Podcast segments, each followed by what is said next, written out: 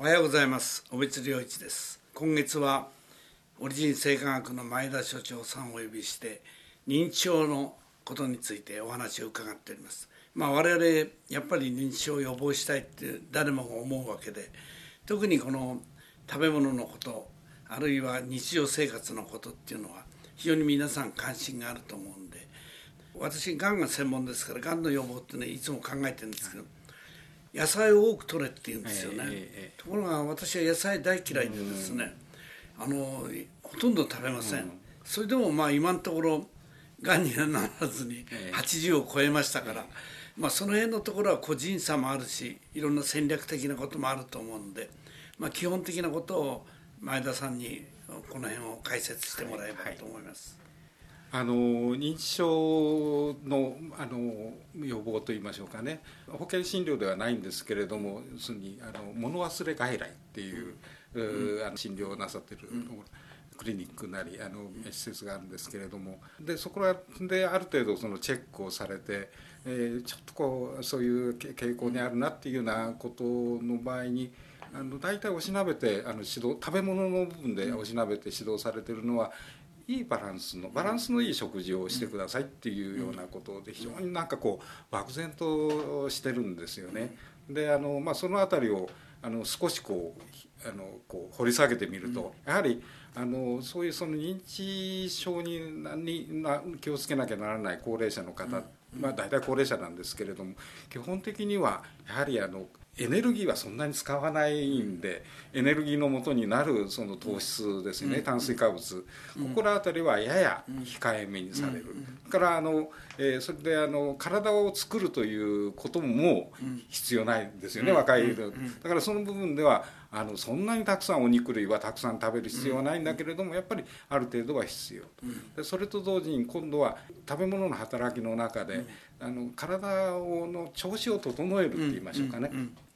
そういった成分がやはり食べ物の中にあるわけでございまして、その中のまあ一つはやはりビタミンだと思うんですね。ビタミンとまあミネラル。この辺りはまあほどほどあのやっぱり多めに召し上がった方が良いと思いますし。でそこの部分ではやはりお野菜類だというふうに思います。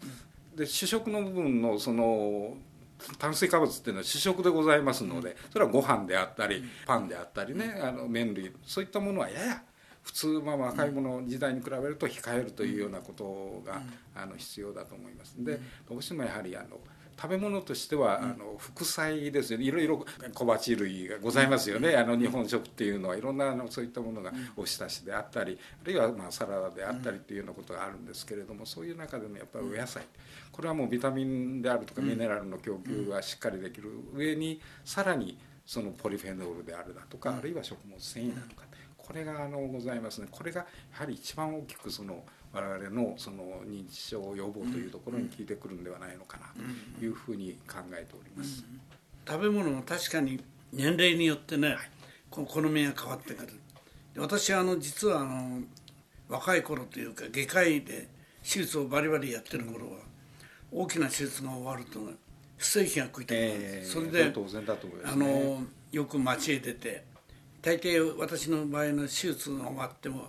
その夜患者さんのそばにいるために病院に泊まってたまでしたからその落ち着いてるうちにちょっと外へ出てステーキ食べて帰ったでそれをねやっててまあつい最近まで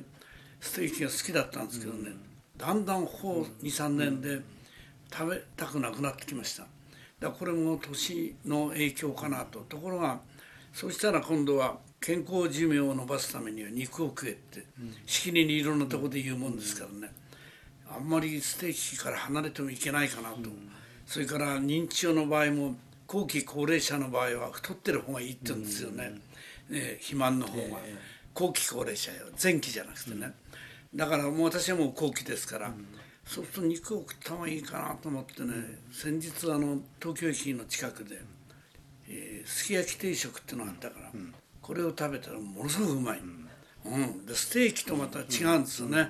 えー、日本的というか。だからこれからすき焼きを少し食べていこうと思うんですけど、えー、いかがでしょう？か、えー、あのよろしいと思いますね。それはねやっぱり食べたいなと思うのは体がそれ必要としてるわけで,、であの昔に比べてそのステーキはあんまり食べたくないなと思われてるのもそれもやっぱり体がそれはもういらないよっていうようなことであろうなと思うんですね。やっぱり食欲っていうのはあの体のあの必要としてるかしてないか、食欲のない時はもう食べてはいけないよというようなことなんで、その時はもう無理し無理無理食べない、でそういうあの食べる食べることによって免疫力が落ちるというようなこともありますし、何しろあんまりこう